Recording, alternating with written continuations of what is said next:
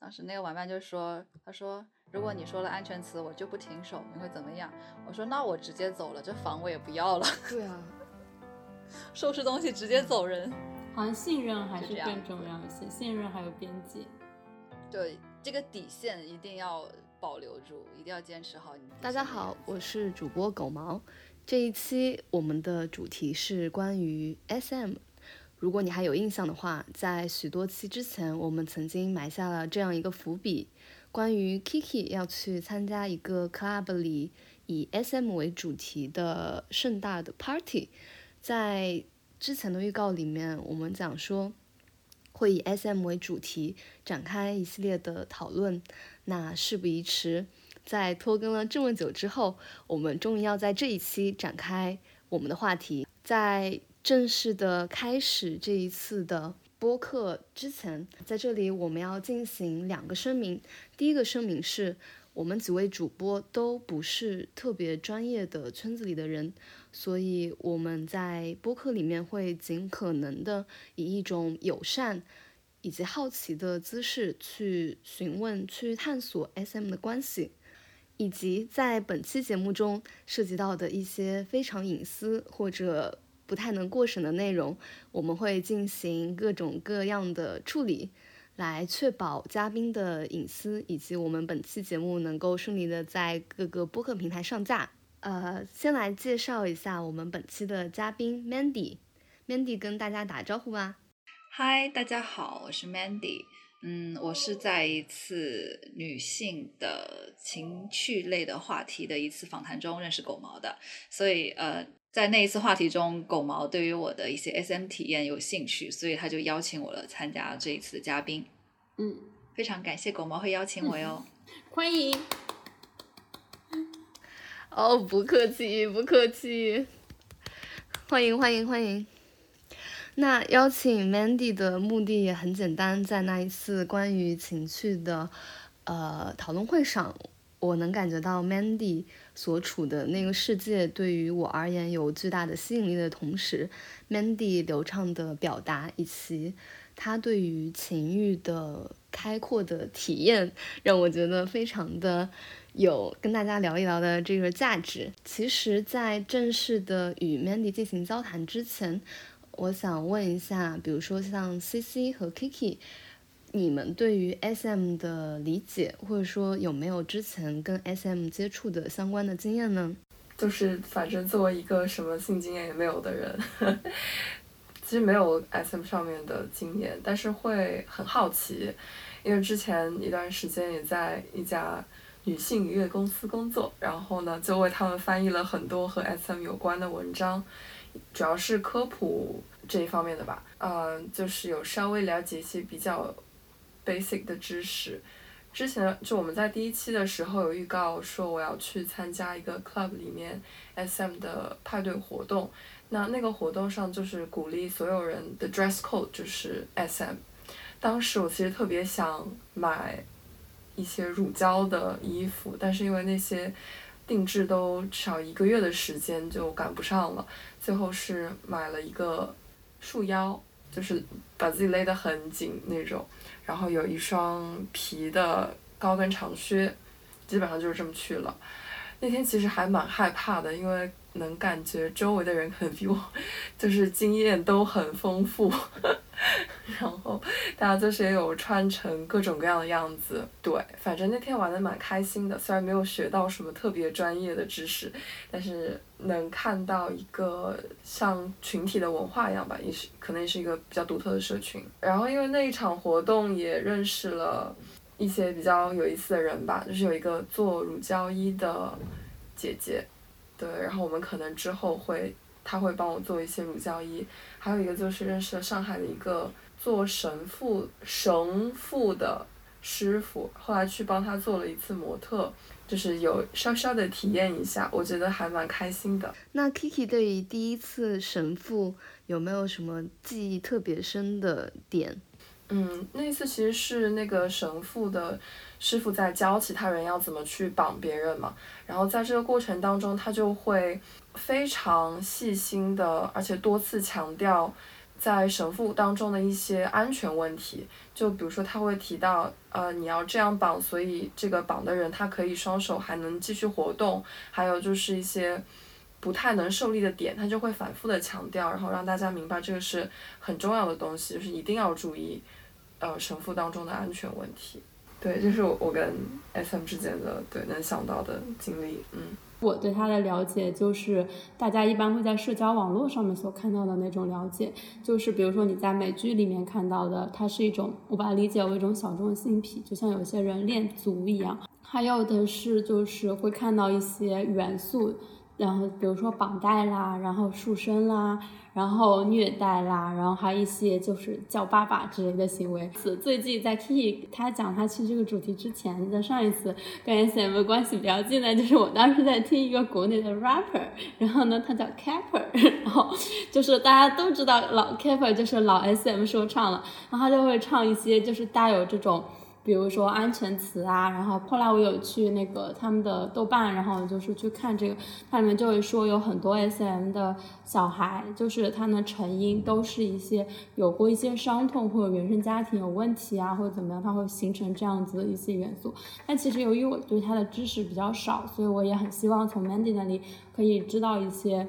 嗯，就是这个圈子里面的人是怎么样看待的？对，嗯，但是也会有那种有点跃跃欲试，想要有一些小小的尝试吧。就是，嗯，在性生活里面，比如说有些时候一些 dirty talk，就是确实还是会让你感到非常的兴奋。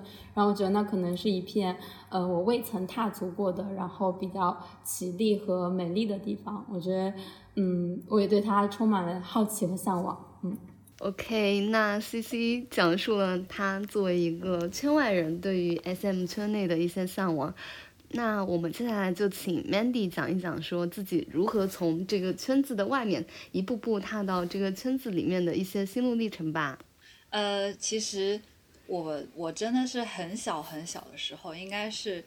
小学或者初中时候看那个什么大宋提刑官，然后可能看到一些呃绑起来啊虐待犯人什么之类的，然后就哎好像有那么一点感觉，但是那个时候肯定是没有这个 S M 的概念的，所以就当觉得嗯很爽。然后到了之后就是我们那个年代是同人文化比较泛滥，然后还有各种原创耽美，就是。比如说什么十年，就这个原创耽美比较有名的时候，那耽美文看多了，也有很多 SM 题材。就那个时候就终于知道了，哦，这种东西是 SM 啊，然后就开始很喜欢，因为它这种呃文学题材就给人的感觉已经是比一般的题材会更加刺激嘛，所以会看的更多。那在看了一段时间之后，也是对此充满了憧憬，因为毕竟本身自己对这个东西很感兴趣，很喜欢，觉得会啊可能会很爽那样子。呃，再然后就到了大学，因为这个期间会觉得已经看那些文学，会觉得这东西有点危险，然后也想想去了解，也没有一定的门路，然后就一直到了大学的话，是呃我的初恋，误打误撞的发现。原来我的初恋是个 S，然后他就带我做了 D，这个是怎么发现的？就我跟他是，我我跟初恋他是非常的类似于蓝颜知己的那种情况。我跟他从小学一直在互相的呃就有交往，从小学开始一直在慢慢的交往，就互相的谈心深交那样子，就很像知心大哥哥，所以会说他像是初恋或者说是蓝颜知己嘛。然后到了大学的时候。就在讨论呃性这方面的情况，然后我就说把我的一些想法跟他说，然后他就说呃你可能是是 S M 什么之类的，我说我也知道啊，我看的小说都是这方面的，然后包括那段时间，就甚至大学期间我看的片，没错，就看的那些嗯成人的片也也基本上都是 S M 题材的，我很少看其他题材的，我的关键词永远如一。至今为止都是永远如一的 SM 题材，永远都是嗯捆绑束缚。然后我的那个嗯 Chrome Hub 的那个搜索关键词永远都是 bondage，对，就是有人搜这个。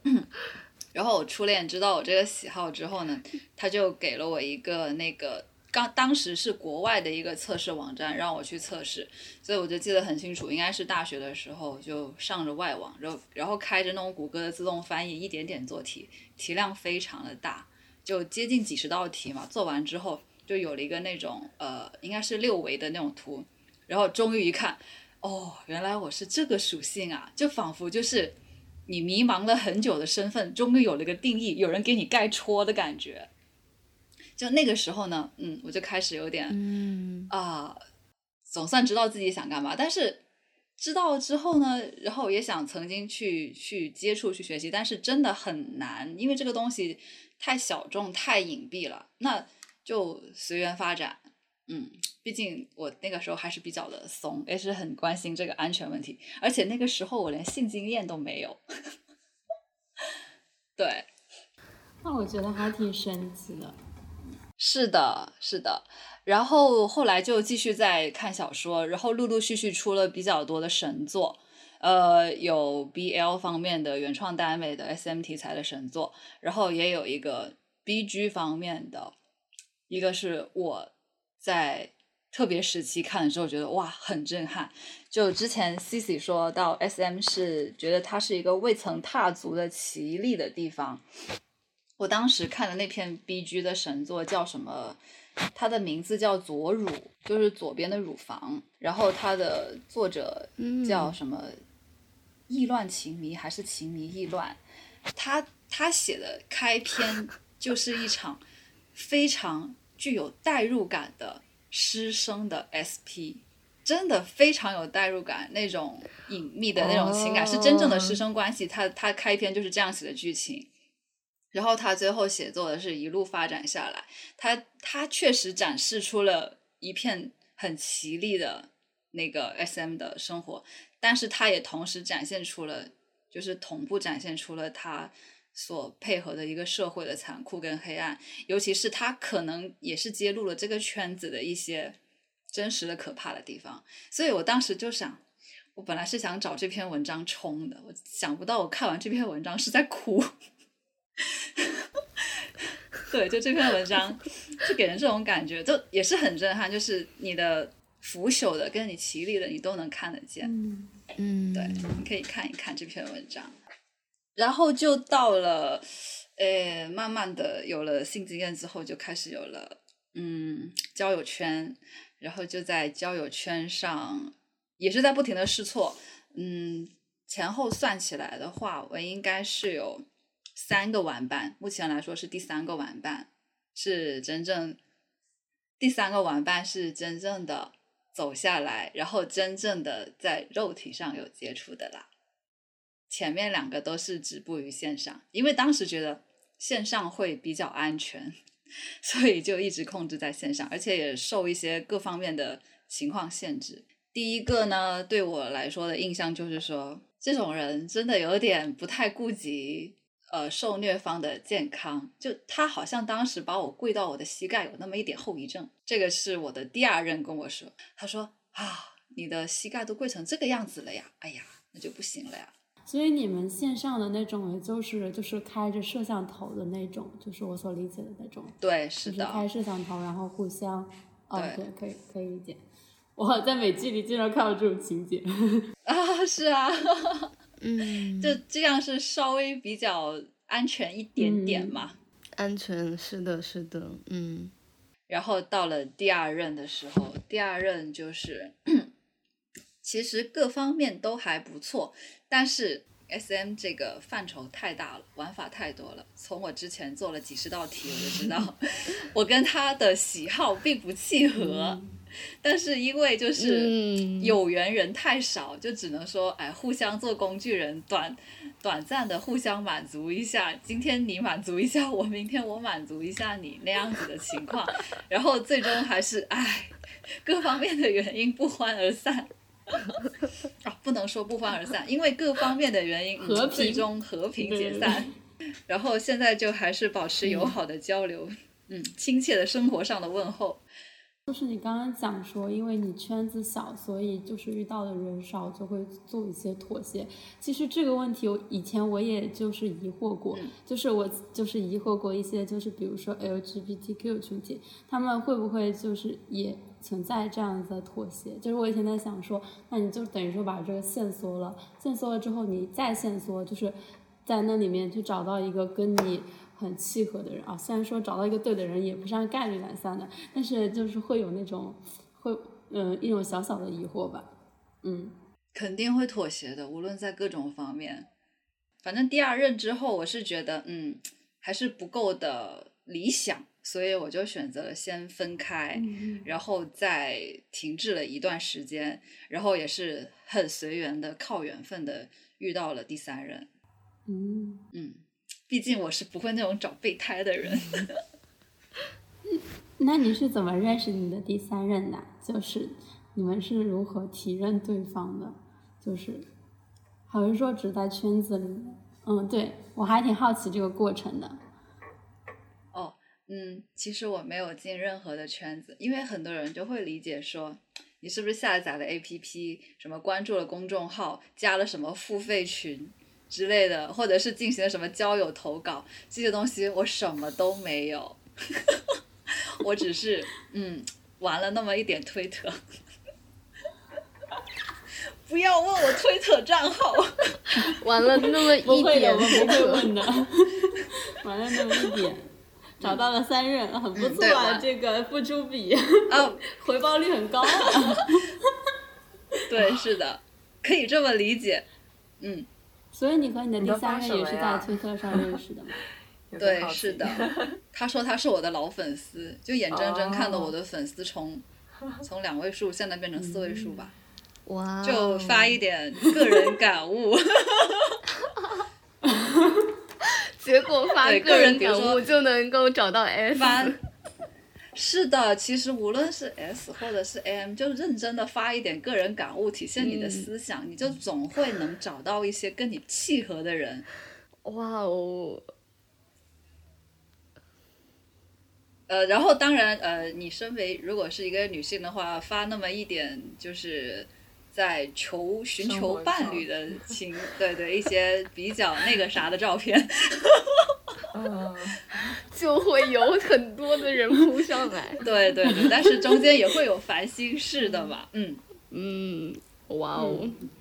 嗯，哎，但是我其实我有一个问题，呃，就 Mandy 刚才说你前两任都是止步于线上的关系，那你们是具体是怎么说？是比如说开视频，嗯，还是说我们线上其实真的是一步步来？我就就一开始是先文字。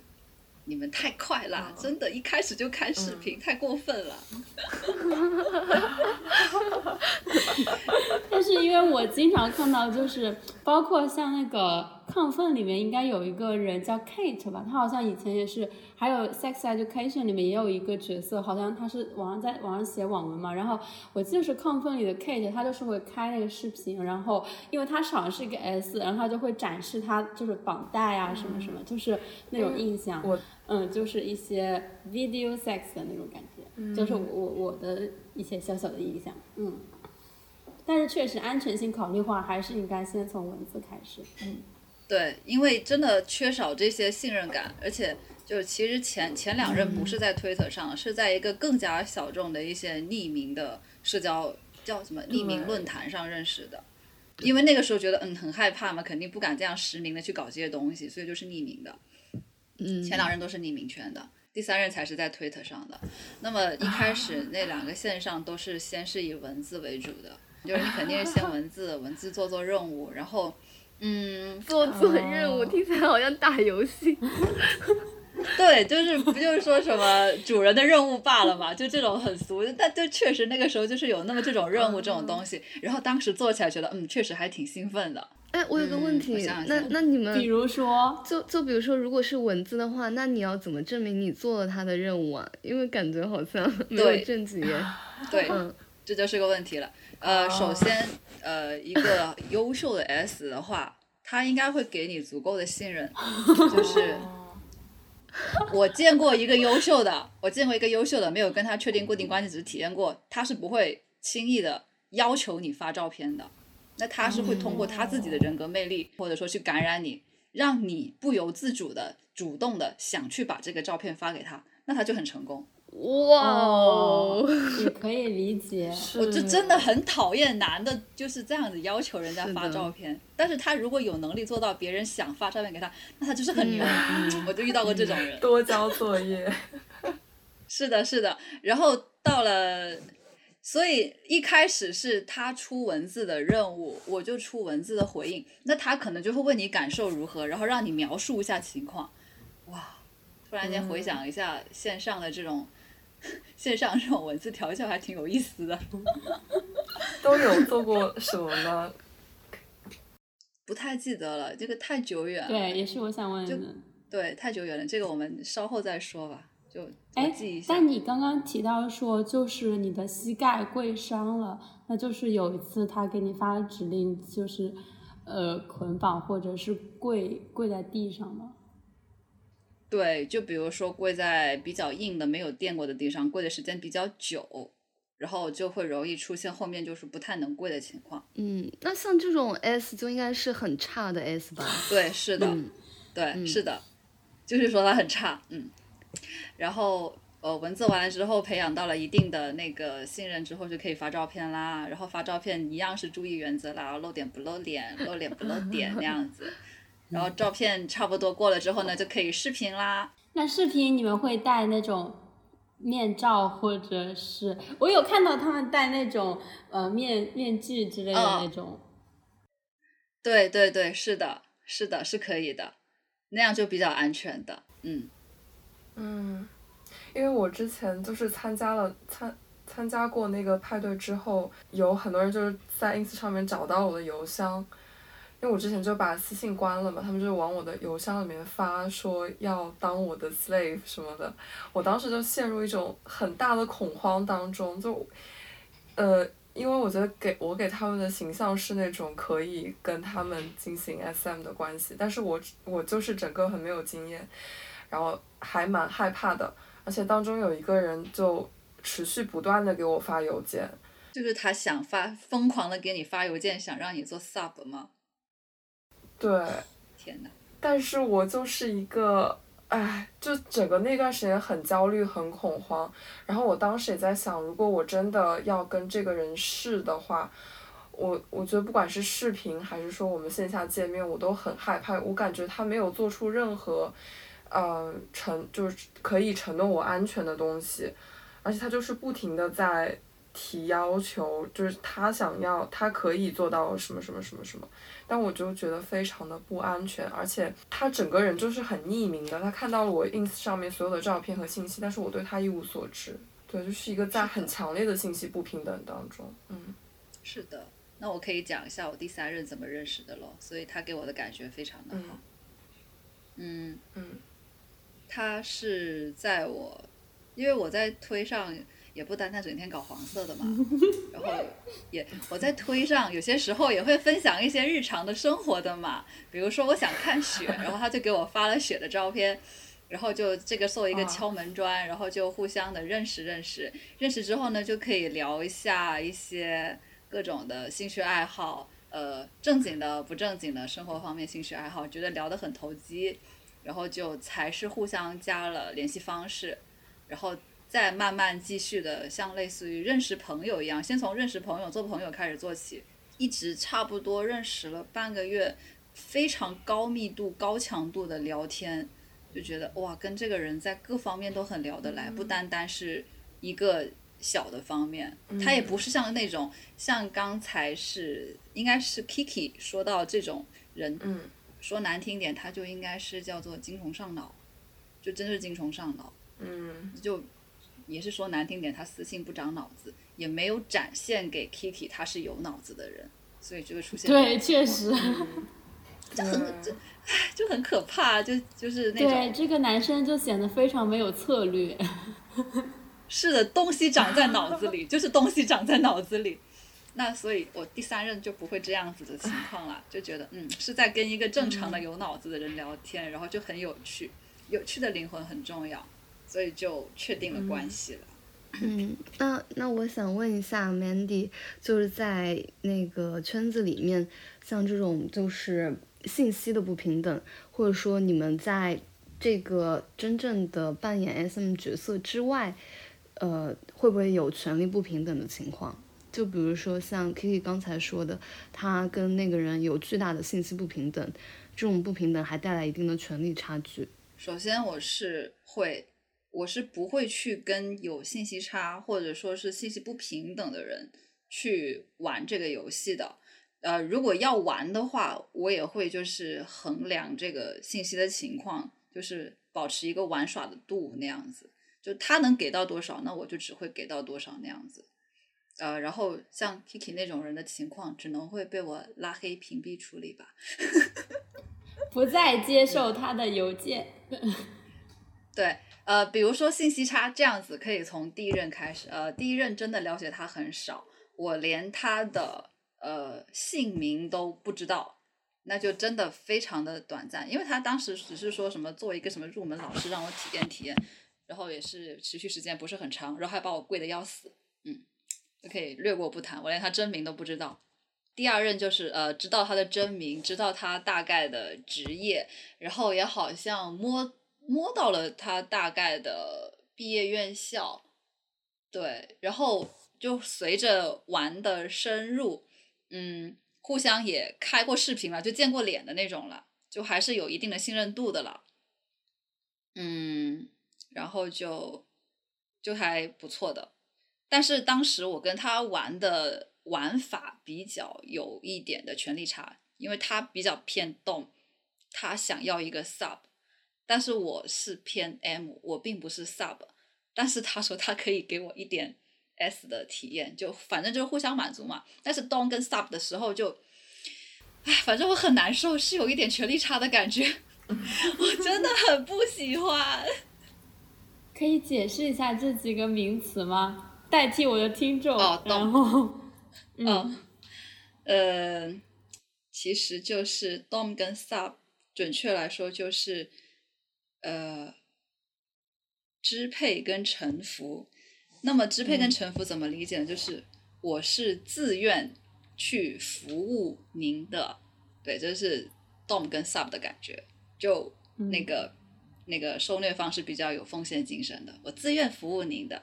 但是 s 跟 m 呢，它会在我的理解上呢，就会有更有那种嗯强制性啊，呃被迫性啊。就其实我是不想要这个东西，我是被迫的，我是被你那样子强迫着去做这个事情的，就没有这种所谓的自我牺牲、奉献精神的感觉，所以就这个是一个比较大的差别。那我也是经历过第二任才知道，哦，原来我的喜好是这样的偏差的。就以前我不知道嘛，就是说找个人，嗯，还找到个不错的人就可以试一下，至少他人品还是可以的，嗯。哦，所以就理解了你开头说你们有点不太匹配。就是你们想要的东西。对，就是这个。哦，就讲到权力差这个问题。哦，权力差。嗯。因为他总是想他，因为他他真的是个就所谓的动吧。哎，我不太了解动。就他当时是让我每天二十四小时，反正只要没什么事情，都要称他为主人。然后，呃，我的自称，我的自称就是要，我的自称就是什么母狗呀、贱狗啊。但是，唉。我反正对于这种称呼，我是一点感觉都没有。哦，我没有自愿奉献的精神，我真的不乐意。反正而且也抽不到我的点。我也，我也。这样子吧。我我觉得这个就 是，我觉得如果是 Dom 和 Sub，就是那种关系，反而会激起我的一个反抗的心理，就是你老几啊？你敢这样称呼自己？你敢这样称呼我？我就觉得很不好玩耶。所以在跟他长期的交流中，就会有点，会呃，会有那么一点点的感觉，呃，他可能是主人，然后我可能是什么狗狗之类的，就会有那么一点影响，就会传说中出现到你们刚才问到的那个什么权力差的这个问题。所以是他来决定说你们今天玩什么吗？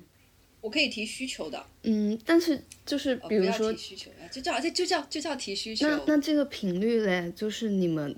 就是他比较容易提出这个要求，还是说你比较容易提出这个要求？呃，他算是比较会把控节奏的，基本上频率上大家都是可以满足的。嗯，那其实对他，他他懂得这个节奏问题。那其实我觉得就是在这个。就是在游戏里面，你们双方仍然能够达成一个比较平衡的权利的状态。我不是说在那个游戏游戏的层面权利平衡，就是说对于这个游戏的把控是一个平衡。对，然后那那那在 SM 之外的其他交友链会会达成一种这样的平衡吗？对，我正想补充一下，就是因为哇，他们真的很喜欢那种七天二十四小时制。我就非得叫他主人吗？我不，我能不能其他情况下正常叫你啊？做 subs 呀，也要零零七。对，我真的不喜欢零零七的形式，就可能我是真的会把它区分的很开。有些人喜欢把它生活化，就每个人的追求跟爱好，它的不一样的，就相当于我们的契合点是不同的。嗯，就他喜欢那种零零七，但我不想零零七啊，就这个样子。因为我之前翻译那个 S M 的文章的时候，他说到的就是，就是 S M 它是就在一个场景之下的，就在这个场景开始之前，呃，大家会互相沟通需求，然后在结束之后也也有一个 after care，就是大家也会沟通在呃刚才的这一场当中有什么呃，就是可能不舒服的点或者是什么感想之类的，然后这个就结束了。对，所以就在我看那些文章当中，我就没有想到他会现实当中可能是一个把他生活七天二十四小时。有一篇非常有名的耽美同人，我忘了是，反正是欧美是欧美作品的耽美同人，就叫七天二十四。所以就是说，很多人其实也受到那篇文章的影响，然后去形成了他这这种，就是比如说有些人接触嘛，开始接触，然后他比如说他先看了这一篇，然后他就会开始产生这种幻想，然后找到人去实践他的这种幻想，就是零零七的这样七天二十四小时吗？还是？我觉得应该不是受到文学作品，因为是本来就有人喜欢这种，呃，因为我看到有一些资料说。呃，dom 跟 sub 这种的话，会更加的像是心理方面的需求，就他可能会甚至于是能够融入生活的每一个细节，对他们会更讲究心理上的这种满足，就类似于是管教跟这种掌控的这种情况。哦，就可能有一些人觉得这种控制欲得到极大的满足，会给让他到给他带上一种心理上的满足。但这个就不是我了解的范围，我只想说，我不想被人管着，我只想被人，我只想被人强迫的绑着干些事情。其实我觉得这个东西在一些那种小小教程上也能看得出来，感觉 Dom 和 Sub 的教程一般来说，它都会有一个东西要教你什么摧毁对方的什么什么什么心理。摧毁对方的防线，然后建立你自己的权威，什么什么的，他们好像就很讲究在心灵上击溃一个人。但是我感觉，呃，Mandy 喜欢的这种其实还是更偏向于肉体方面的。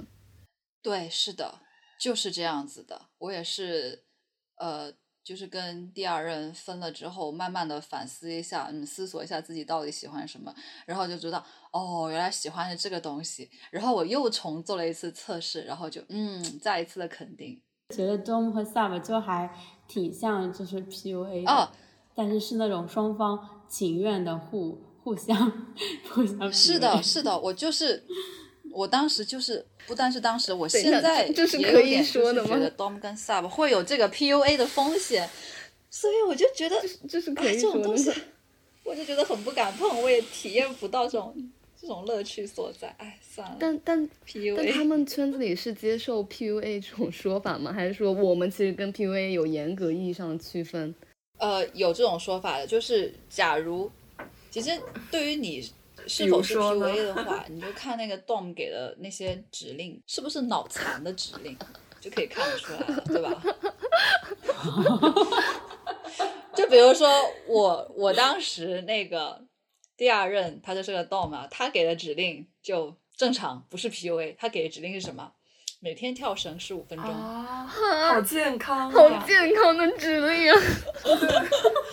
是不是很健康？是不是很健康？会不会有人给指令说你一定要考上清华、北大之类的？这个也太健康了。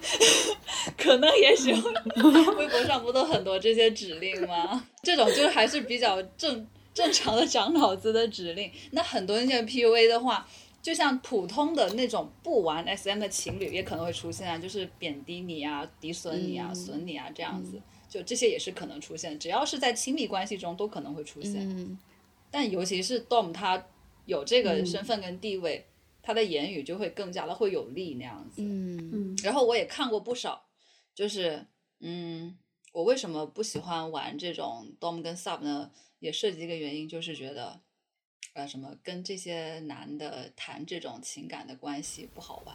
说，哼，男人嘛，对吧？哇哦，是吧？是吧？是吧？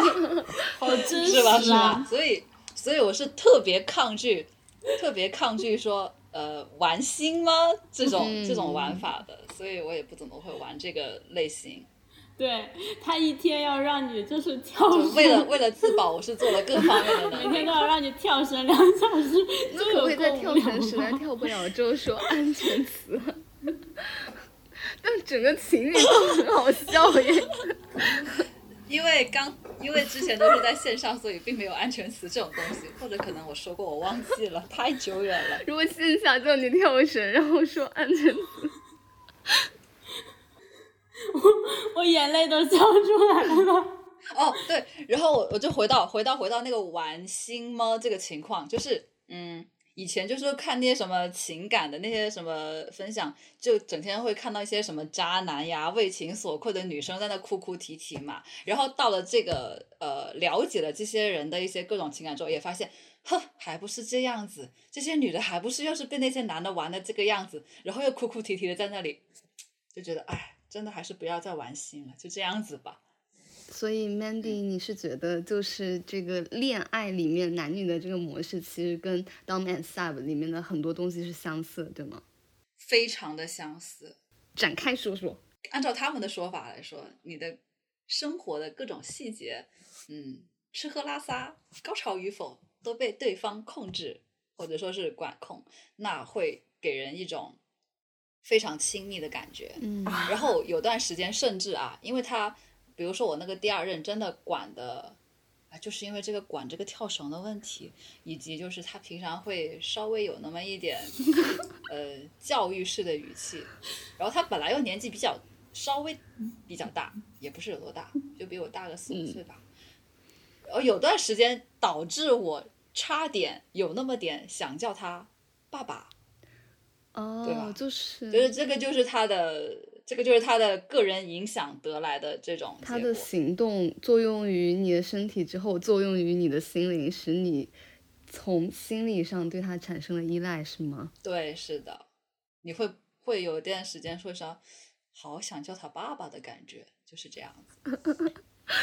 哦，我想到想问一个问题，就是你刚刚提到的那种，就是对他就是生活方方面面的都有那种管制，我觉得这个就是可能在我这种圈外，或者是呃很多普通人看来，他可能会就是很像，其实双方都是安全感很低的人。就是极度缺乏安全感的人，他就是会采用一种紧紧抓住的感觉，然后同时呢，就是就包括像你说叫爸爸的这个心理，然后我也他也会给外界的人看起来是一种比较不太健全、不太成熟的那种。嗯，我觉得可能也是他的嗯其中一种污名化或者怎么样，就是在我看来可能会是这样子的，就是我完全可以理解他们，但是他看起来确实有点好。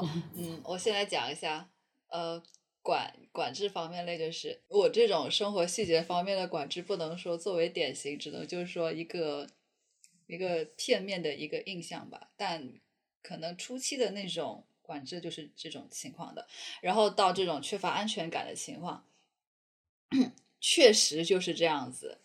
呃，其实人为什么会有亲密关系，也是因为怕孤独，就是孤独感导致的不安全感。那为什么会要有 SM 这种情况？其实也是会有这个可能，就是有不安全感。因为人跟人的信任感非常低，然后当你在进入这个情境的时候，你就会发现你跟他有一个，你跟对方类似那种唯一的对方有一个那种非常纤细的链子在互相锁着，就每两个人之间的关系都是两个人在认可当中的，一旦有一方松了口，那这个关系也就断裂了。我感觉你的意思其实就是他们所做的这些行动或者行为，它背后的动机，就其实还是他们的一种心理需求。嗯，还有，嗯，就像你刚刚说的是，他们双方都嗯渴望，然后正好是互相 match，然后达到了这样一种其实对他人并没有什么很大的负面影响，但是对他们自己来说比较愉悦的一种状态，可以这么理解的。然后再想想安全感。你也可以再想想安全感的话，这个就可以引入到那个第三任的情况吧。就怎么形容这种感觉呢？就是你想要的有多疯狂的可能，多疯狂的东西，都会有一个人拉着你去满足这个东西。有人会拉着你，就说明你还是能回来，就是能恢复冷静。那对方也是有这种感觉的。嗯，是什么意思呢？就是拉着你，就比如说你想去做一些很疯狂的事情，但是也会有一根链子拉着你，可以回到冷静的情况。是他通过那个，就是可预控的失控，就是那种不是可预控的，就是那种有限度的失控。对对对，是有限度的失控，可以这么说。对，可以这么说。不是我我。对我在我在想那个，那 Mandy 在这段关系中，是因为，呃，你的玩伴他，呃，在跟你玩耍的时候，他作为一个掌控主动权的人，他在控制着你，呃，在这方面的疯狂吗？还是说是其他一种形式呢？嗯，我们双方会去商定一个疯狂的限度。就是我们两个人要在头脑清醒的情况下去商定一个限度。嗯，这个限度是为了防止你伤害到自己，对吗？对啊，就是防止伤害到双方。其实我觉得，那从这个层面来说，也许 SM 跟日常的情侣之间就是有很多可以相互借鉴的地方。就比如说刚才 Mandy 讲到说，呃，SM 之间把你觉得你心里最不堪的那一份跟对方坦诚之后。这个东西就会变成你跟双方的一个纽带。那我觉得这个东西好像在恋爱里面也非常常见，就是包括那个 七天二十四小时的当面 sub 游戏，在恋爱里面好像也可以完全另外一种形式展现出来。那 SM 里面的安全词也好，我觉得像这些东西都是可以在恋爱里面加以学习、加以利用的。就是当你在。呃，一段类似的亲密关系里面感到不舒服的时候，如果你学习学习过 SM，你就可以讲一个安全词出来。对的，是的，非常对。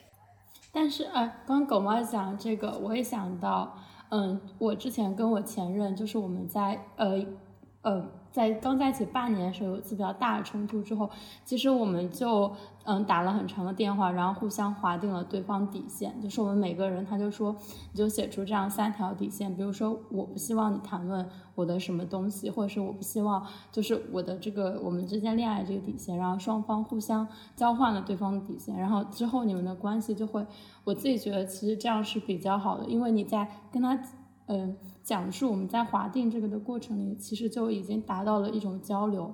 然后，其次是这些东西，嗯，也不是说每个人就是对方能够帮你去解决。但是我觉得它就像，呃，可能亲密关就 S M 当中的安全词，就是这个东西碰到这里了，然后你就不要再往下了，因为它可能涉及了我并不想要，就我可能会受到伤害。如果你在，就是不会漫无目的的扩展和延伸它的。亲密关系的边界，嗯，是的，是的，我觉得这个就是，我觉得 S M 比一般的情侣关系更好、更值得的，更值得我们去观察一点就在于，S M 它是一个比较准入门槛比较高的一个，可以说是游戏吧。所以你在进入这个游戏里的时候，其实会有很多的教程，然后会有很多的呃模式，就比如说你在开始。真正的玩这个游戏之前，你可能要跟对方约定说你的底线，然后你喜欢的模式、你们安全词以及你们如何善后之类之类等等的一系列的东西。但是你在一个特别嗯正常情况下的恋爱里面，你其实很可能是不会。有这些东西的约定，反而在你们双方相互伤害到对方之后，就比如说，嗯，C C 刚才说的那个情况，然后你们才可能有这对这个东西的一个重新的讨论。但在这个时候，我就会觉得 S M 好像他把这一个跟情感有关、跟肉体有关的亲密关系，呃，人为的预先的画了很多的这种呃区块，把这些问题前置了。对，然后他就把这个问题解决了之后，双方再进入这一段关系，其实是一个我觉得相对来说非常值得我们去学习的一个模板。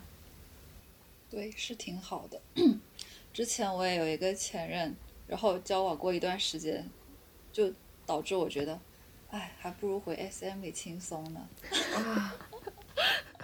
因为当时，当当时就是。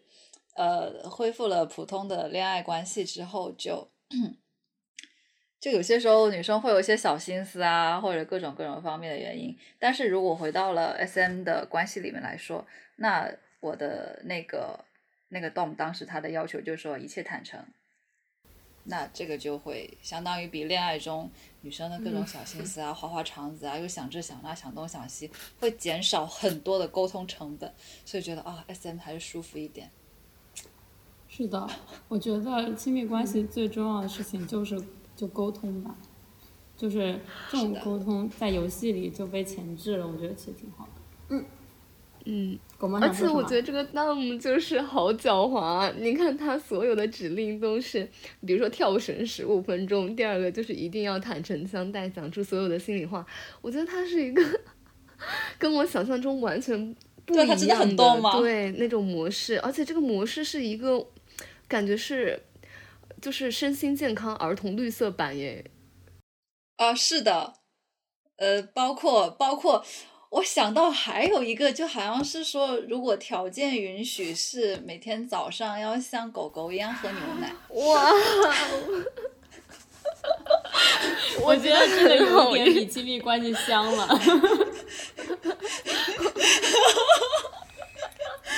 他好像某种高级营养师，啊，或者说高级营养师可以学习这一点。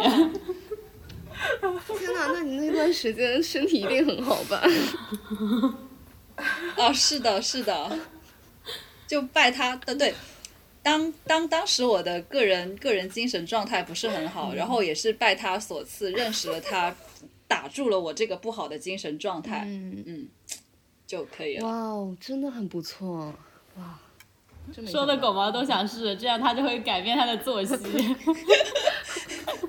对，要求我十点睡，六点起。对啊，是啊，改变 真的。然后因为当时是线上嘛，就确实是有一起睡觉的习惯。他他本身就是个很养生的人，就是他活生生的把我变成了早睡早起的人。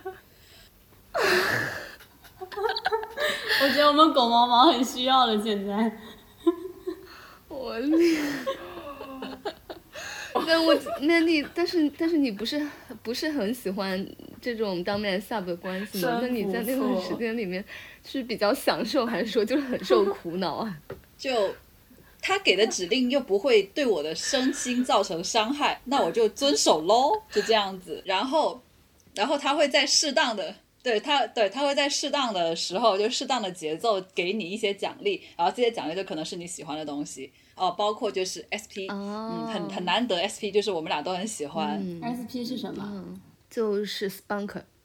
我以为你知道的，就是对 Spunk，就是一个屁股，然后但不单单是屁股 传花，叫鸡骨。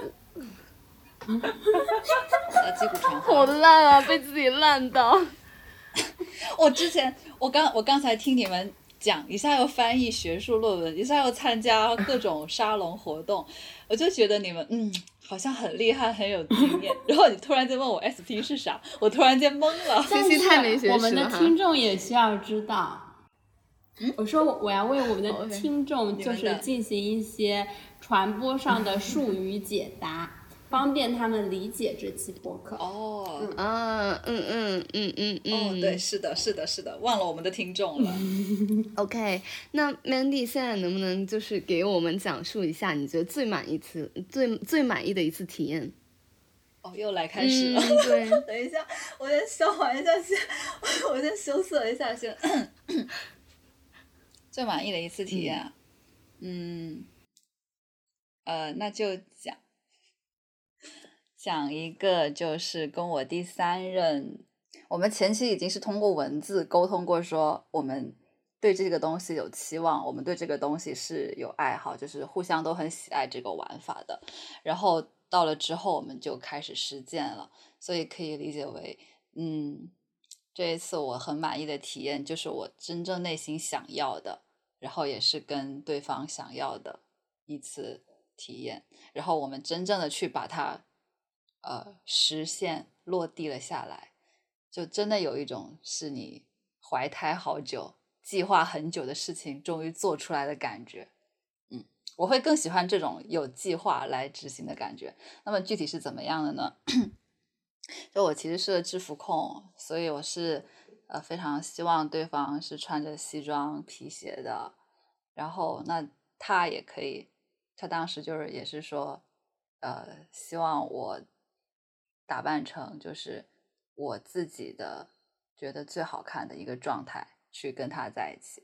那么我就是穿上了，嗯，呃，说情趣内衣会被 毙吗？这个词，应该不会。那我就说，我就说，我就穿上了我自认为最好看的一件战袍，去跟他在一起去玩这个游戏。可以描述一下是怎样一件战袍吗？然后就是小小描述一下。哦，可以啊，那个那个那个那个战袍是一个束缚元素的，就是束缚带元素的。这种战袍非常契合我的身材，就是呃比较勒肉。勒肉的话，就是可以说你该该凸的凸，该该翘的翘，该该该收的收，就真的非常好看，真的是我心满意足的一件战袍。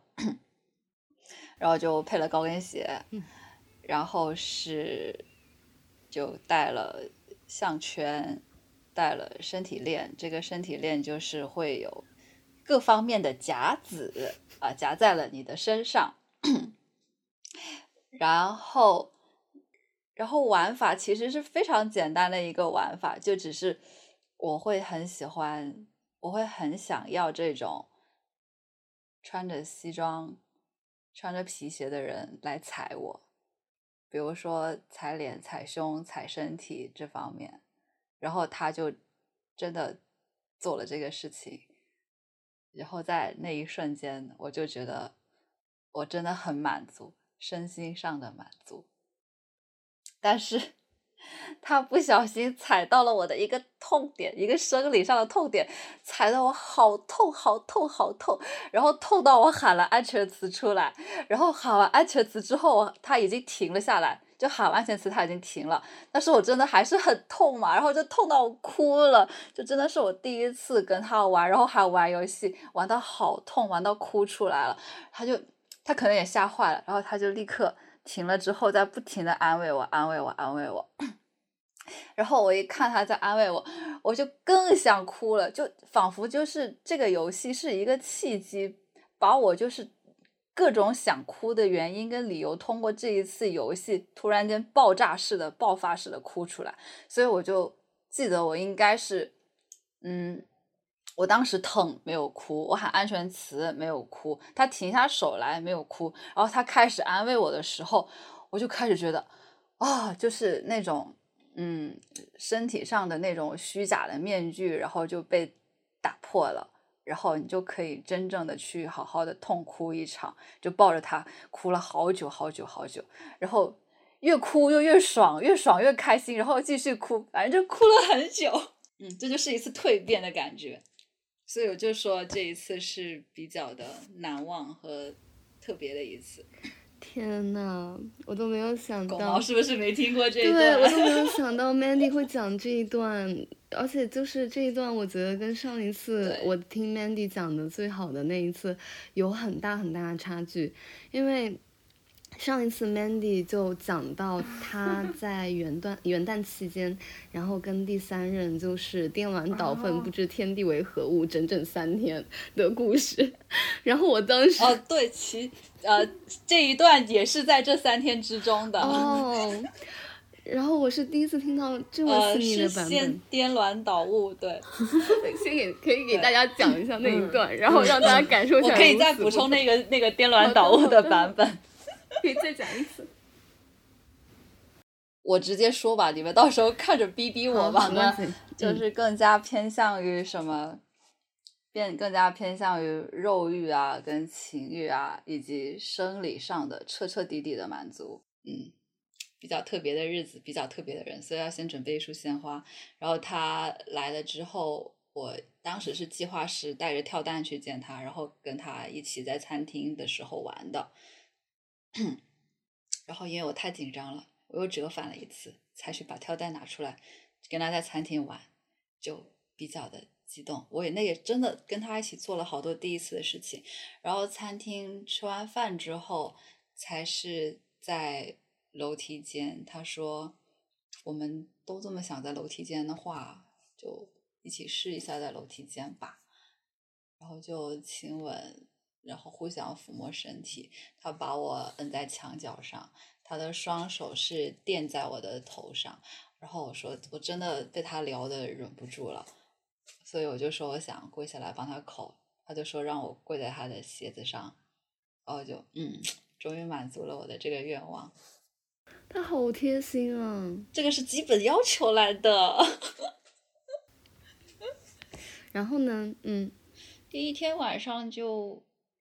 玩了一下，不是很猛的强高，那个时候没有束缚，只是让我先躺床上各种玩玩具，但是也是第一次有人去操控玩具来玩我，我就已经反应很大，就呃整个防水垫湿透了。嗯，可以理解。这是第一次有人拿着玩具玩我，这是第一天晚上。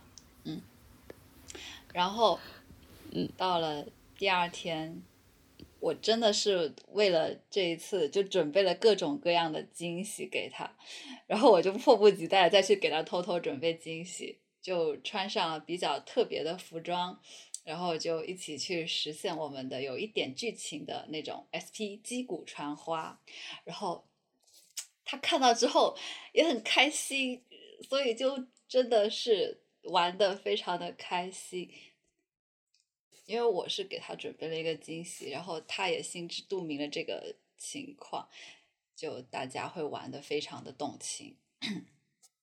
然后击鼓传花之后，就真正的就说呃绑起来。就他虽然不是一个专业的绳手，但是我们也是在尽力的做一些身体上的四肢的固定。然后以及包括他的一些身体上的辅助去压制性我，压制住我，然后再去有一些玩具的加持，以及有道具的加持，他玩具加道具，然后真的是最后直接把我搞到那个高潮，真的是停不下来，你是真的是停不下来，他身体的反应，可能那个时候身体的敏感度已经到了极致了。就可能有些人理解的高潮是一个波形的嘛，但是那个时候我觉得我已经被他玩到是很平直的在上空下不来了，所以那个时候我真的承受不住，我就直接喊了安全词。对，就是这样子。毕竟他来一次也不容易，就带他在呃城市里各种逛逛，然后也玩了一些户外的那种小情趣。就比如说戴着口塞坐出租车，跟那个去餐厅一样，那个司机就疯狂的问你们要去哪，你们要去哪。然后我本来是个本地人，应该回答，但是我回答不了，我在疯狂的按手机告诉他我们要去哪。他可能以为你是个哑巴。对，是的。然后走着走着就是哇，流了超多的口水，唉，涩涩的感觉。嗯。然后接下来就是，呃，逛逛啊，吃吃啊，之后就到了刚才我讲到的，就是最深刻的那一次，就是觉得跟他的身心都得到了一次重生跟蜕变的那一次。嗯那我很好奇，就是你对这种在经历过这一重之后，你对你自己的身体有没有一些新的呃感悟也好，或者是新的发现也好？这一整段经历下来，到目前为止，就是说你会更加的去了解并且爱惜你的身体。就以前有一种说法是说，人是因为孤独，然后寂寞或者是无聊，才会去进行一个自慰的一个活动，或者我直接说，人是因为孤独、寂寞、无聊才会去进行手冲。因为它会给大脑一个最一个最简单的的正向反应，就是你经过一个简单的动作就会觉得很爽，然后大脑就会觉得东西很爽，但是这个东西就会导致大脑会对这个手冲成瘾，那这个对身体也很不好。我之前就是因为太过孤独寂寞，手冲成瘾，把自己身体给冲坏了。啊，有人有共鸣是吧？啊，看来有人有共鸣，我鸣，意思就是狗毛毛就是这样。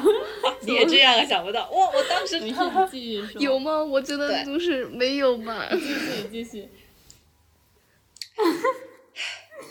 然后，然后。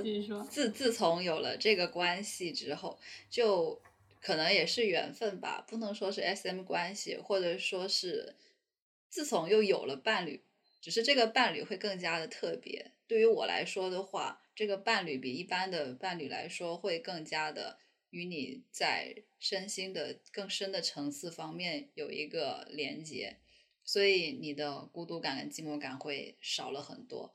就而且在性这方面，在欲望这方面，我们也会一起双方的相互管制一下，就对你的身体有一个更好的保护。就真的是大家会互相为了我们大家一起玩的开心愉快，大家一起要对自己身体负责。对自己身体更好，然后同时也是为了保持愉快，会更加用心的去研究自己和对方的身体，好好学习 如何让对方变爽。我让他爽了，我觉得我会觉得很开心；他让我爽了，我会觉得很开心。然后我们一起去实现我们一起想要的，一起去实现我们的理想，我们也会觉得很开心。嗯，那我觉得就是一个很优秀的 SM 玩伴之间的关系，因为我感觉我经常在互联网上就是看到有一些很烂很烂的 S，然后他就会就是在操控对方的时候，经常会让对方陷入一个非常不好的境地，就比如说，呃，有有一些男 S 就会让女 M 就是在街上裸奔，然后就导致对方最后身败名裂之类的。啊、会有这种情况，所以，嗯，虽然我对这个玩法没什么兴趣，但是我见过这种情况，就以及包括我之前提过的那种什么 dom 跟 sub 涉及了太多的这种精神控制，然后他们一旦关系结束之后，那个 sub 就大大部分情况可能是女方，那个女 sub 可能就会很难的走出来。就本来一个女生要走出一段感情是很难的，她还要走出一段 dom 跟 sub 的感情，哇，真的是难上加难。这个就涉及很多，嗯，所以太难了。且就是我，嗯，我我就是会很担心，如果说那个男方会把女方的照片和视频拿出去公布，或者说盈利，对呀、所以这个就非常的讲究坦诚。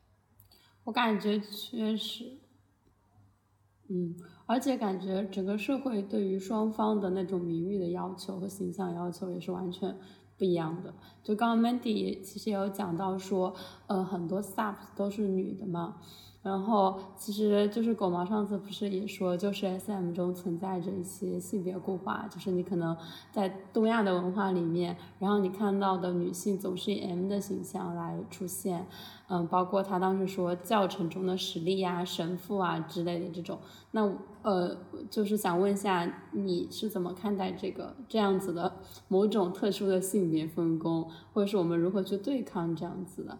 或者是你觉得这样的性别固化是存在一定的道理的，对，你就想想听一下你的理解。哦，那我的理解就是，我并不觉得它是性别固化的。就我可以讲个案例，就是我，呃，首先是，那也是我读过了那个虐恋亚文化之后的那种体会。就自从读了李银河那本著作之后。我就会感受到说，这个东西其实跟性别是无关的，是跟权力有关的，而且就正是在这一个文化之中，它的性别的区分是非常非常的弱的。就你如果是在呃一般的情感呐，或者是一般的恋爱关系中，可能会有一个明显的这种性别的情况，但是在这个文化，在这个游戏中。性别反而不是最重要的，权力才是最重要的。无论是男是女，都有可能成为 Dom 或者 S，或者成为 Sub 或者 M 这种情况。那我可以讲一个我的案例，就是那段时间我不是结束了第二任嘛，然后就相当于是游戏期的空窗了，但是我内心还是渴望的呀。那个时候我就做梦，我梦到了什么了呢？我梦到了那个穿普拉达的女王的那个女魔头做了一个 S 在在虐我，这个怎么解释？对不对？但是我确实太想了，我的天哪，太想！就那个时候就是想要说啊，只要是个 S，无论是男是女，来我来来来来虐一下我都好吧，求求了，就这种情况，因为他只是讲权利，并不是讲究这个性别。嗯，这也就涉及到一种玩法，就是说呃。比较多的 SM，或者是在 Dom 跟 Sub 之间，会其实有一种玩法叫什么无性的玩法，就不涉及性，不涉及性行为，因为这个东西就是一个心理方面的东西。就是说，虽然我觉得说在李银河这本书里面，他对于 BDSM 关系的剖析是觉得这段关系里面最主要的是权利，而不是性，但是我觉得。会不会有一种可能，就是在我们的文化里，或者说在东亚的文化里，男女性别上的差异，以及男女在社会地位上的差异，以及男女权利的差异，就会导致更多的男性他可能会偏向于做 S 或者是做 Dom，然后更多女性会偏向于做 Sub 或者是做 M 呢？这个，因为我没有查询到。呃，相关的比较有权威的数据，所以我就只能说我目前所看到的情况，那肯定就是，嗯，就是女的 M 或者女 Sub 会稍多于男的 M 跟男 Sub。嗯，那啊，我那我就想问 Mandy，你是怎么看待这种现象的成因呢？就是为什么会有那么多女生，她会倾向于做 M 或者 Dom，而不是做 S 或者 Sub？哦，S 或者 Dom 哦，那我就来讲一下。嗯，我来讲一下，我只能我只能从我的体验的角度来讲，因为我没有去做更深入的研究。嗯，第一个原因比较肤浅的原因就是，可能人就是懒，就想享受。就我真的觉得做个呃，我不知道做 Sub 爽不爽，但是我觉得做个 M 确实挺爽的。对吧？就就挨打，就挨玩，然后就各种高潮，各种爽爽爽，对吧？嗯，人懒就是想爽嘛，就是很肤浅的一个回答，但这也是个一个很正确的回答。S 还有就是做很多事，是不是？对，是的。再加上我之前一个经历，就是我之前被迫，我之前被迫莫名其妙的做了一次女 S，然后我就照抄我第二任的玩我的办法，同样的童心对待那个男 N，然后我就在。我就在真的是各种心理压力很大的情况下去玩他，去给他做任务，去给他下指令，我就真的很累，我就一整天都在想这件事情，然后我还会复盘，我说我这个任我这个指令给出去有没有不太好的地方，有没有漏洞，有没有情况，会不会对他身心造成不好？我会觉得哇，好累啊！我真的打死不要再做 S 了。就是我感觉可能就是因为 S 是需要考虑两个人的那种，而不是单纯只需要考虑自己的身体的那种感觉。你需要考虑的事情会更多一些，就会产生。因为我刚刚也写，就是说可能就。而且我觉得我们在现实生活中好像也不太习惯于去支配的，处在支配这样的地位，就是会产生一些恐惧吧。可能你是说女性吗？我不是说所有啊，我是说，你觉得女性不太支配，就是不太习惯于。而且想就是就这种游戏，这种游戏就是一种释放压力嘛，释放压力就是相当于你是呃放弃一些控制权跟管制权，就你。当你去放弃一些权利的时候，你的身心就会觉得啊，已经大脑放轻松的感觉。那你放弃这些控制权跟掌控权，不就相当于变成了一个 M 或者一个 Sub 那种，就完全交由他人来帮你打理的这种情况，就真的是很放松。我能够理解，就真的是在纯享受。我觉得就因为普普通人，普通人对女性的那种刻板印象就是很会照顾人，然后会。就是很多角角落落细节都要想到。同一个场合里，他确实会在意或或者照顾别人的情绪，这点在饭桌上其实特别的明显。但我也完全理解你说那个，就是说你可以完全把这些担忧全部都放掉，你就只需要感受你自己的话，我觉得确实想想也是有点小爽的呢。是不是是不是很爽？就以前压力，就以前工作压力越大的时候，就越想去玩这种东西，就真的是，就是像，就是很想躺平，很想摆烂，我不想。我就想躺在这儿了，你随便对我怎么办都可以，你把我绑起来或者把我干什么都可以。但我觉得 就这种情况，我不想负责了。我觉得 Mandy 的理由其实是，这是一方面，大部分的人都会觉得说可以接受的理由，就是你想要获得一个好的体验的同时，与此同时你就是不想要付出一些精力，然后你就想躺着爽就完事儿了。但是就是我觉得 C C 和 Kiki 讲的话也蛮有道理的，就是他们讲到说。女性在被视为一个呃照顾者角色的时候，按道理来说，在这种情况下，应当被大家应该是更加认为是适合做 S 的人选。而且与此同时，在东亚的文化里，又默认女性会比较呃隐忍，或者说没有自主权，更愿意被人控制。就是它其实让我觉得，在 SM 里面，女性。身上的所有特质都是矛盾的，一方面她会被认为更细心、更适合照顾别人，那你就可以做 S；但另外一方面，她又会被认为是顺从，而且是喜欢顺从，而且会呃怎么说自己的可能会认为没有完整的人格、没有完整的权利，所以更喜欢被控制，就是。我觉得在这个文化里，女性的特质，所谓的特质，她们是，呃，完全可以被分割成两个方面来解释。我可以补充，就是第二个原因了。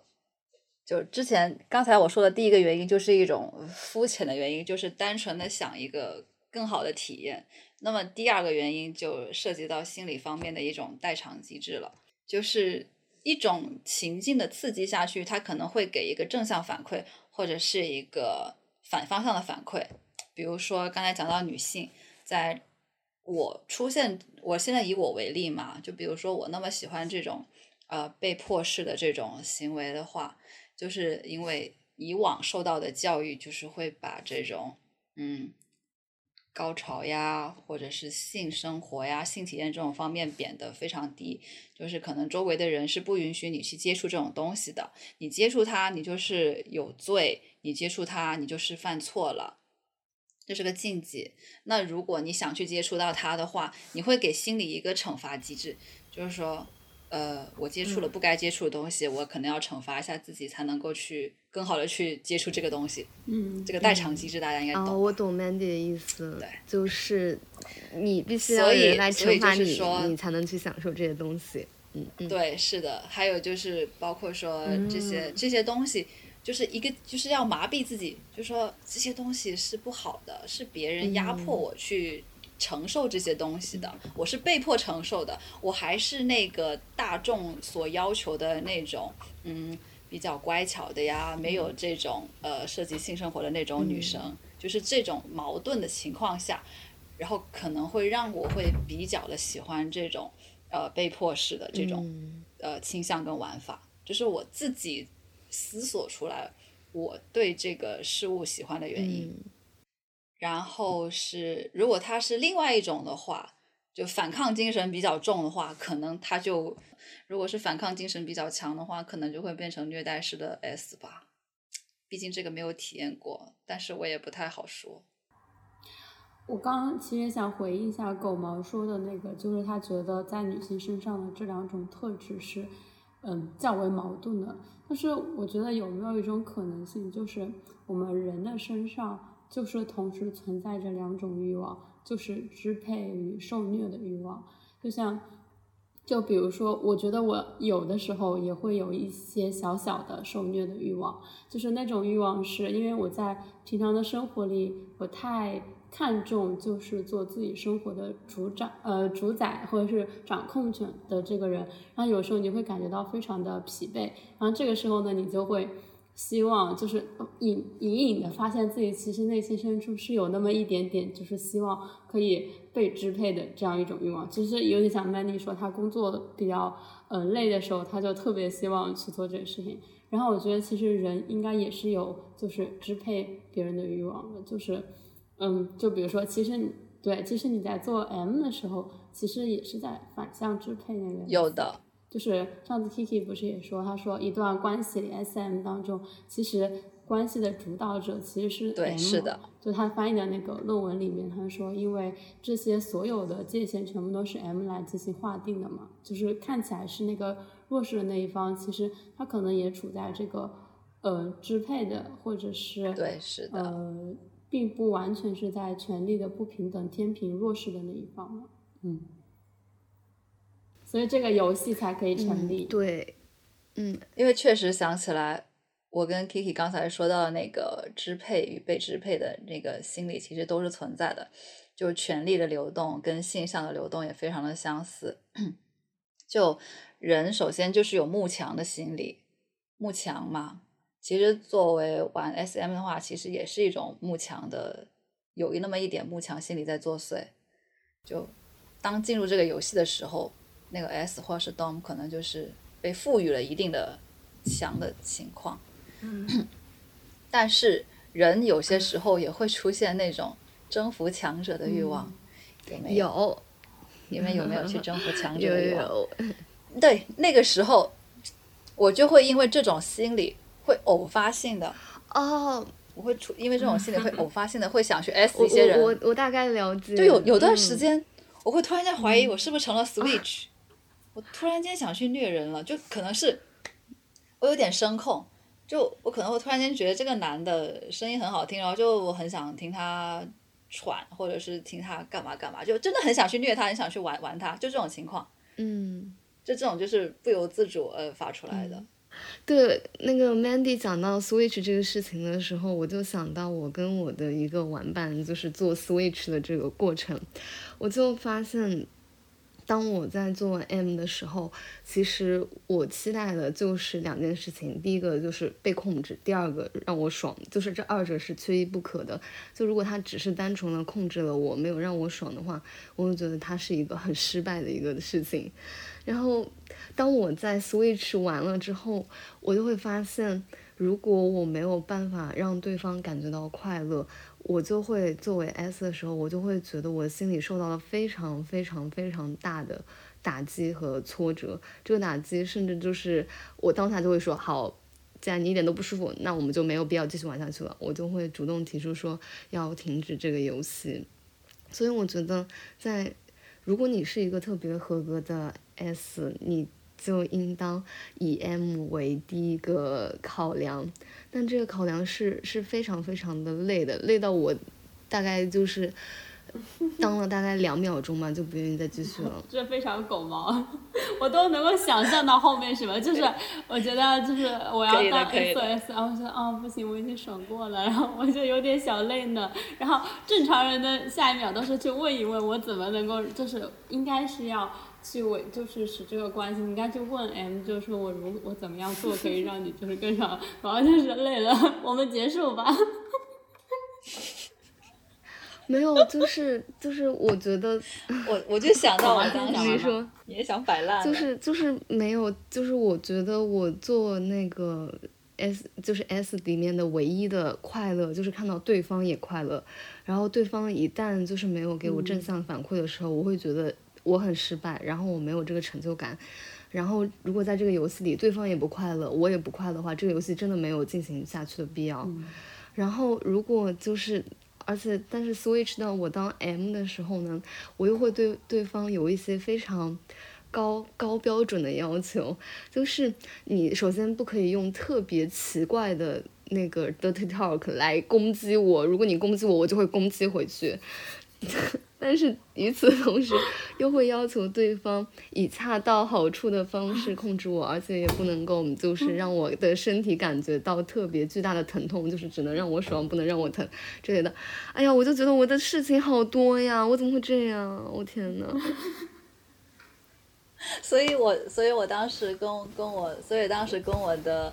呃，特别好的玩伴玩的时候，真的是界定了跟计划，就真的像做了个计划书一样，一起商定各种各样非常详细的细节，然后我们两个商量的也非常开心。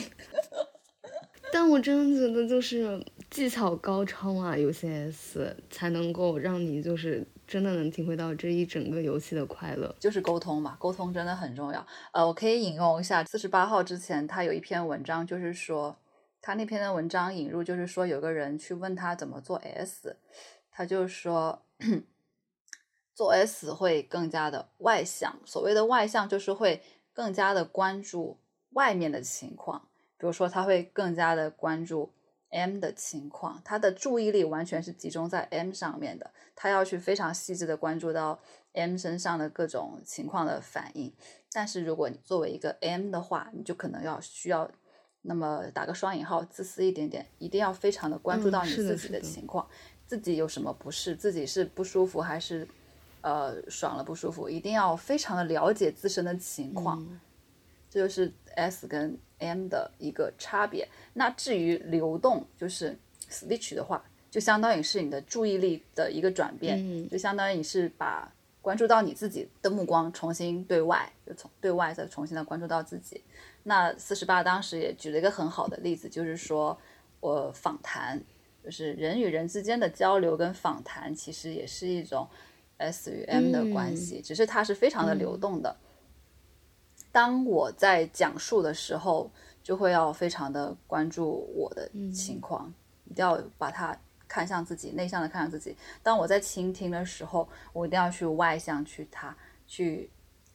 去认真的去细致的观察对方的情况，所以这就是一个流动的一个关系。我觉得你刚刚在讲前面那段时候，其实我也联想到了倾听，我就还联想到了一种人的关照，就是，嗯，就是比如说我们的狗毛，它就是一个很明显对自己的关注要大于他对外人的好奇心的原因。就是我最近在想一件事，就是我感觉像对外的那种关注的。嗯，更高的人，他好像更容易就是去爱别人，或者是就是和尝试与他人建立联系。但是相反，就是你朝自己嗯关注更多的人，他就很容易在不适的时候及时的逃脱，然后可能会呃没有说狗毛意思，就是就往后面延伸了，就他有可能会进入一种呃难以建立关系的这样子的一个情景。但是我觉得可能就是 S M 给我们这个经验，我觉得也很好，就是它可以适当的流动一些。就是当你发现你可能对你自己的关注特别特别多的时候，你就也有可能可以想一想，然后就是对他人可能会多保持一点好奇心啊，或者是多做一些倾听的事情。对，不然的话，其实你在倾听过程里应该也会感到很快乐的。我觉得，我觉得我跟狗毛还是挺像的，就。就比较内向性的去关注自己，太少的去关注外界的情况，就总是会把视角看向自己。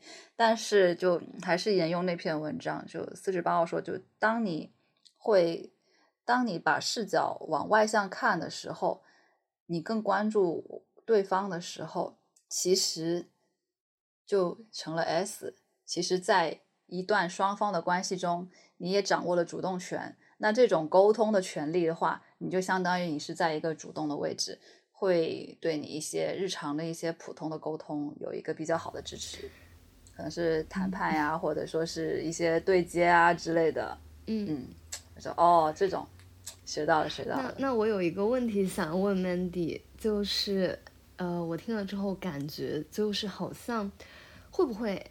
那个圈子里面就是有一个阶层，就比如说，因为你想要做 S 的话，就会需要你耗费很多的脑力和心力去制定那个计划。那会不会就是有这样的阶层？比如说最低的就是男 M，然后是女 M，然后是男 S，最高的是女 S，就是这种流动的阶层呢？哦，他们是有这种鄙视链，就是物以稀为贵，就是以物以稀为贵来界定的一种情况。哎，其实，所以女 S 就是在鄙视链的顶端。其实这个会让我觉得说，嗯，女 S 男 S，呃，女 M 男 M，这个这个阶层就会有一点像男同性恋里面的零和一，就是我不知道他们是因为都是比较亚文化的群体才会出现这样子一个阶层，还是说就是因为一个市场的这个对供需关系原则呢？对，就是供需关系不平等。但我觉得背后肯定也有社会成因吧，就造成了这个供需关系的不平等。所以我觉得他们就是就是作为同一种社会背景之下的这种亚文化群体，确实存在一些相似性嘛。就是刚刚狗毛讲的那个，嗯。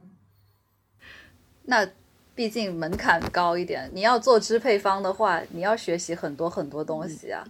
当然，其实作为一个被支配方，也是要提高一些眼力见。但是，作为支配方，真的需要学会很多东西。哎，被支配方就就是门门槛会高一点那种情况。我我想知道被支配方要怎么，就是他有什么地方需要提高呢？就比如说，就呃，会不会遇到那种情况，就是说识人方面吧，对吧？我还以为是就是尽量不要说安全词，以免破坏气氛之类的。哦，当然不是啦！你看我这几次，我觉得，我觉得有一种说法，就是说他们觉得说安全词很破坏气氛，我并不这么觉得。我我这两次说安全词，我并没有觉得破坏气氛，反而觉得气氛得到了升华。我的天，为什么呢？哦。是怎么说？就你看我这两次说安全词，一次是爽到我真的顶不住了，那停就停呗，就挺爽了。然后另外一次安全词就是我疼到真的受不了了，就该停就停。然后还有一个这么棒的 after care，嗯，确实，但我觉得这个就这么棒的一个事后的安抚。不是 Mandy 这个情况。我感觉你说的安全词反而得到了比较好的体验，是因为你认遇到这个人很对。我觉得真的会有那种情况，就是如果你遇见一个不好的 S，然后你因为很痛说了安全词之后，就会使得你们的气氛急剧下降。这就又回到了 Mandy 刚才说的，M 需要提升的是什么？大声回答，识识别一个好的 S。是，但是这也很难啊！就像我们说的，结婚找个好男人，这就是个很难的情况，就真的是在拿头去碰一样的感觉。那就更多的防范自己。当时那个玩伴就说：“他说，如果你说了安全词，我就不停手，你会怎么样？”我说：“那我直接走了，这房我也不要了。”对啊，收拾东西直接走人。好像信任还是更重要一些，信任还有边界。对。这个底线一定要保留住，一定要坚持好你的底线跟原则。就无论是任何事情，无论是游戏还是说是情感上的情况，或者说是与其他任何人方面的沟通。那那那我最后再问一个问题吧，就是虽然我们感觉好像在中国 SM 是或者说性整个性癖是一个非常呃禁忌的事情，但是我们现在在网上好像也。很容易就能看到大家在说这些东西，就比如说一些视频下面就会有人评论什么，比如美女的视频下面就会有有人评论，比如说姐姐踩我什么的，然后包括像福瑞控啊，嗯，还有这些，就感觉非常，其实非常的常见了，然后就会有人提出一些，呃，安全上、保护性上的考虑吧，就觉得。就拿福瑞控来说，小朋友也很，他小朋友看的动画片很多都是这些动物的嘛，比如说喜羊羊、灰太狼、蓝兔这种的。但是现在在网上讨论这些的时候，视频下面就会有人去留言，呃，一些开始发情的言论，还有包括像，嗯，皮衣、胶衣、神父、神父这些元素都已经被用在很主流的时装上了，就感觉。呃，生活中还是挺容易接触到 SM 这个文化的，不知道 Mandy 有没有一些想法呢？嗯，对，嗯，泛化是没有办法的事情，就有点类似于耽美文化。以前耽美文化也是非常的小众，就我们一些人偷偷在那儿看，对吧？然后现在也是慢慢的、逐渐的被大众所知道。那包括 SM 也是慢慢的、逐渐的走上台面，然后。也包括就是它会有带来一定的经济推动力嘛，对不对？那些玩 SM 的，你要设备是吧？可能还要学习是吧？又各种设备、各种课、各种那么东西，这又激发了一堆经济，肯定会浮上水面的。那对这个看法就是，并不看好他老是这么浮上水面，就像。我对耽美文化也是一样，并不想它这么的暴露出水面出来，但这个并不能阻止它继续的暴露在大众面前，因为这种东西毕竟还是小众的、特别的，不是说每个人都能接受的，肯定会有人看到会出现觉得不适的感觉，而且就这个东西会与我们的性跟生理有关，在目前大众。的性观念还处于这种爬步走的情况下，又一下子经受到这种 SM 文化的冲击，确实会容易产生一些不好的误导行为。就现在正常人，就现在的网络环境，大部分人他连一个比较呃正确的一个性知识或者是性的心理知识都没有得到一个比较好的引导，然后现在又来了一个 SM 文化的冲击。就实在是大家觉得这个压力挺大的。对，那就是说这种泛化其实也会让普通人对 SM 这个文化的误解更深了。其实，一定程度上。对。对，我们可以看到，类似于耽美，它已经就现在不是从慢慢的以前就是小众的流嘛，现在已经到了大众上，并没有给让大家对这个耽美有一种改观。它照样还就只是在收割一波资本那样子的感觉，那同样 S M 也是这种情况。嗯，那 Mandy 刚提到这种呃商业化 S M 文化的这种情况，你觉得这些经济利益有帮助到真正在玩 S M 的人吗？还是说只是那些拿走了这个文化的人在获利？他真正做起来的话。还是会有帮助到人的，比如说会更加的专业，会有专业的人去关注这些东西，嗯，那会慢慢走向产业化、量产化，也会逐渐把一些游玩的玩游戏或者说是体验的成本呀，或者说降低那样子。我上次在那个嘻哈的文化解释里，他也就是说，商业化就会带来专业化，然后就会，比如说 rapper，就是他会成为就职业 rapper 跟业余 rapper 之间，他们就会有一个分界，然后会带来就这个东西的一定程度上的专业。是，就举个例子，你们就以前那些神父哪有这么多明目张胆的神父课程，但现在就。真的是比较随手可得了，那神父课程可能会更加的专业，也会少走一点弯路，少出现一点危险的情况。还有包括各种器具，有了专业的器具进来的话，它的卫生啊跟安全啊也会更加的可靠。那我们这期节目到这里的话，就已经接近尾声了。在节目的最后，我们想请 Mandy 给我们和我们的听众来讲一些他对于 SM 最想说的一些话。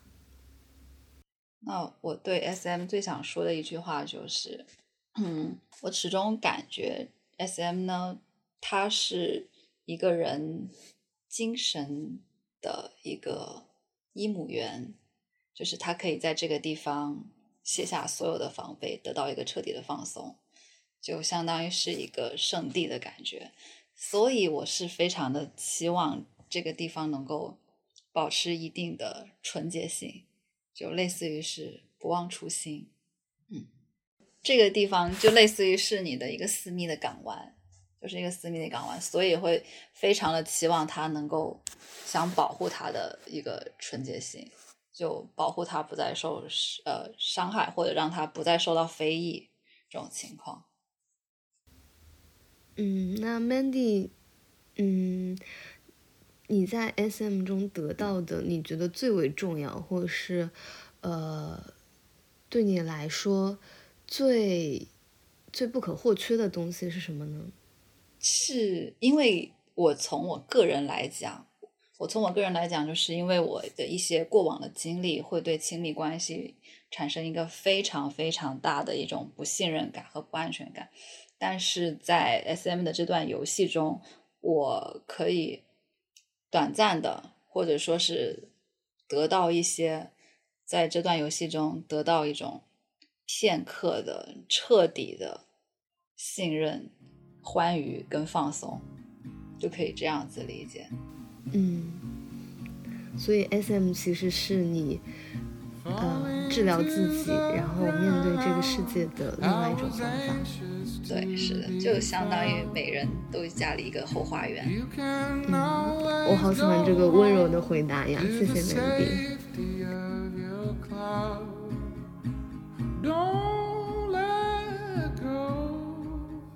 I need you to hang around.